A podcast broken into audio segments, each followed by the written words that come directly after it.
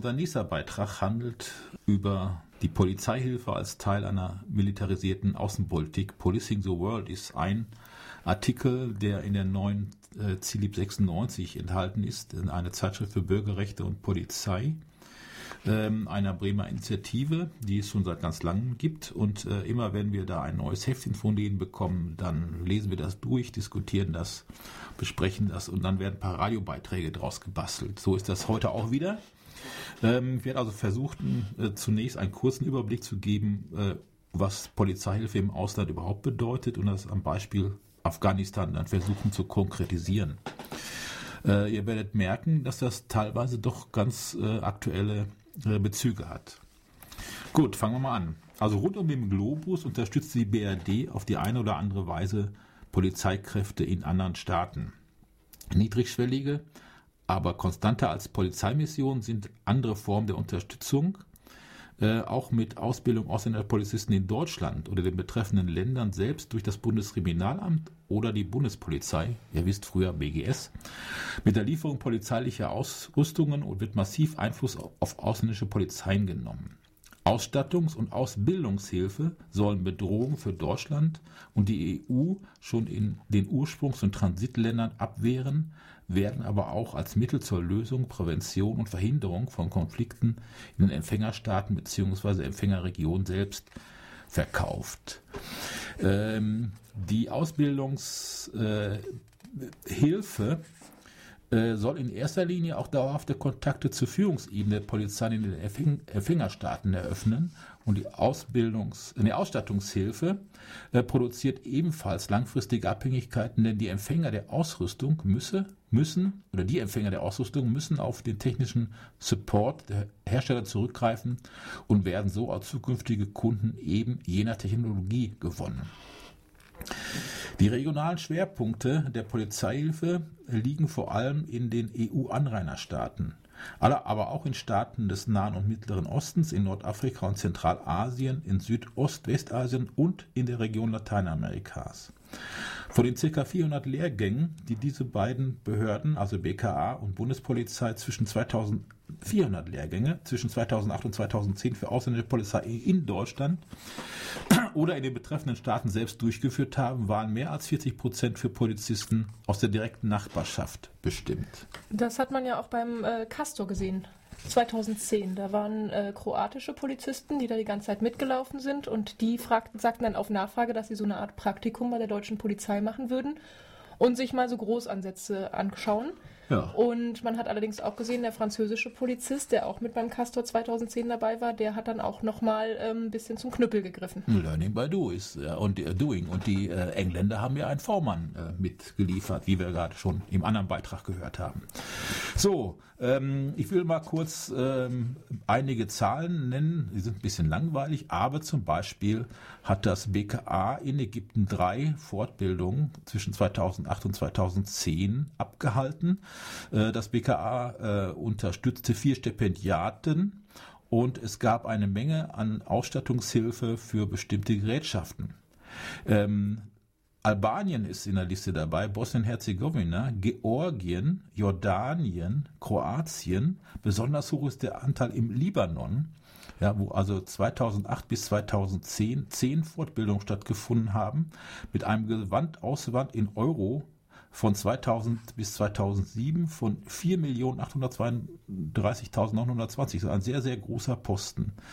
Äh, nicht zu vergessen, äh, Länder wie Tunesien, die Türkei und die Ukraine, die durch die Ausstattungs- oder Ausbildungshilfe ähm, aus dem BKA und der Bundespolizei gefordert worden sind.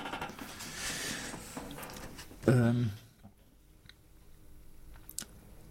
An solche Informationen zu, zu kommen, ist relativ schwierig. Die Bundesregierung zeigt sich beim Thema Polizeihilfe sehr unwillig, den Bundestag und die Öffentlichkeit zu informieren. Äh, die Bundesregierung ist aber nicht nur informationsunwillig, sie weiß auch teilweise selbst nicht, wo die gelieferten Ausrüstungen oder ausgebildete Polizisten gelandet sind. Bereits 1989 rügte das der Bundesrechnungshof Unklarheiten, Unklarheiten hinsichtlich des Verbleibs von gelieferten Ausrüstungsgegenständen. Das heißt also, die Dinge werden geliefert und dann weiß man nicht, wo die hin, hingelangen. Also, das Fazit ist, Polizeihilfe heute ist Teil einer zunehmend militarisierten Außenpolitik. Das gilt nicht nur für die Polizeieinsätze im Rahmen multilateraler Missionen, die Polizei, die die Auslandseinsätze der Bundeswehr flankieren. Auch, auch Ausstattungs- und Ausbildungshilfen sind Teil einer Gesamtstrategie, um die Interessen Deutschlands und der EU in der Welt äh, durchzusetzen. Und wenn ich eben gesagt habe, ähm, relativ ähm, nahe, 40 sind 40 Prozent. Ähm, dann hat das damit zu tun, dass das dann so Frontex-Beiträge sind, also die dafür sorgen, dass äh, bestimmte Migrantinnen nicht nach Europa kommen. Da ist die Bundespolizei auch sehr äh, arg mit dabei.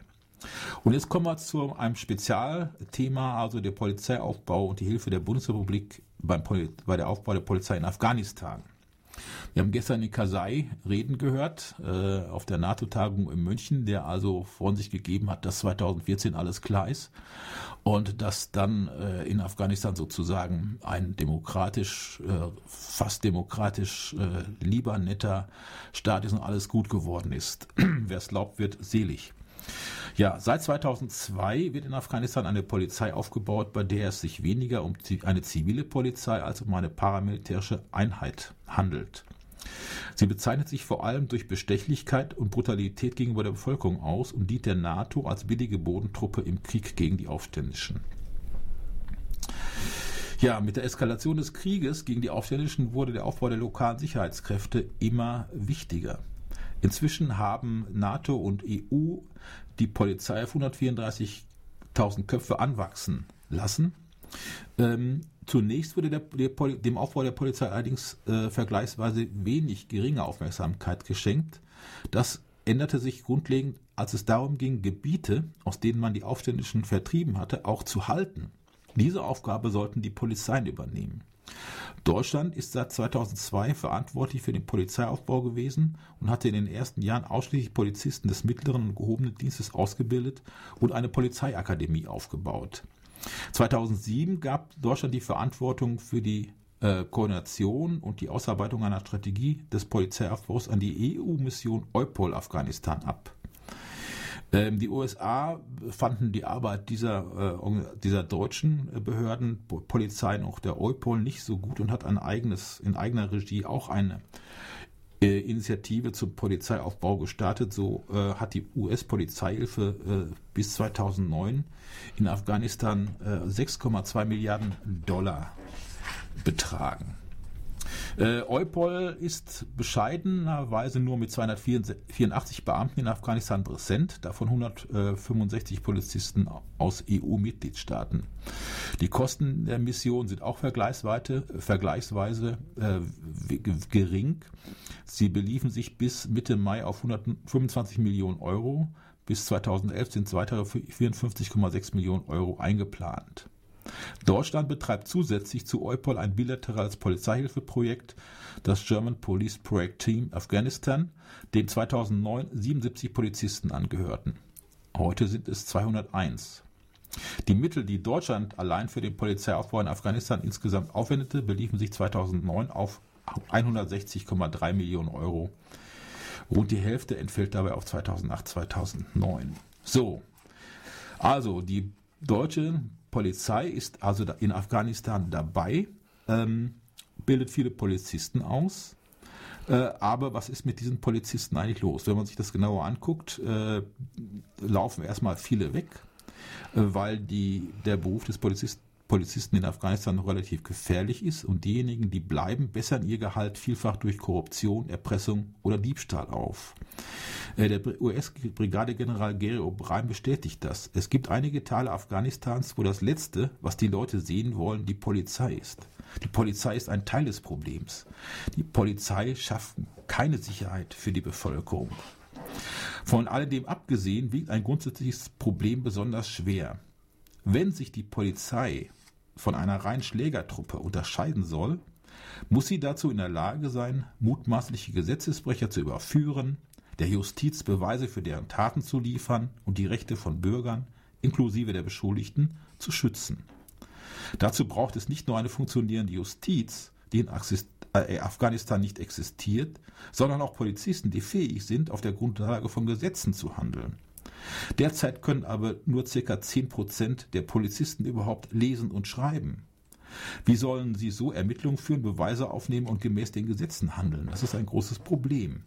Hinzu kommt, dass die Polizeiausbilder, die den afghanischen Rekruten Rechtskenntnisse vermissen, also jetzt die Deutschen wieder, vermitteln sollen, keinerlei Ahnung von afghanischen Gesetzen haben. Ein deutscher Ausbilder wird vor seinem Einsatz sechs Stunden in der Landessprache, Rechtsordnung und Kultur Afghanistans unterrichtet und dann nach Afghanistan geschickt.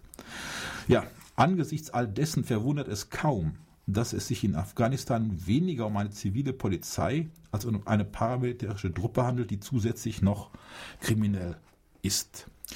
Ähm, die deutschen Polizeigewerkschaften sehen den Einsatz in Afghanistan auch dann zunehmend kritischer. Besonders drastisch äußert sich der Gewerkschaft der Polizeivorsitzende, also nicht der Polizeigewerkschaftsvorsitzende, der mal immer am Fernsehen sitzt, sondern der andere von der richtigen Gewerkschaft, Konrad Freiberg. Äh, wir bekämpfen Kriminalität. Das ist ein gewaltiger Unterschied. Wir sind nicht dafür da, Raketenabwehr zu machen, in Sprengfallen hineinzufahren oder darauf zu achten. Wir sind dafür nicht ausgebildet. So, das ist also die Praxis, wie wir sie in Afghanistan äh, kennengelernt haben. Und äh, das sind also Informationen, die jetzt aber langsam aber sicher ans Tageslicht kommen und wo wir nun langsam erfahren müssen, was für eine schludrige Arbeit dort äh, überhaupt gemacht wird und was da überhaupt gemacht wird und dass das also nichts mit einem Aufbau einer Polizei zu tun hat, wie wir sie hier in Deutschland kennen. Und von daher äh, fordern wir natürlich, dass diese Einsätze, genau wie der Militäreinsatz übrigens auch, äh, sofort aufhören.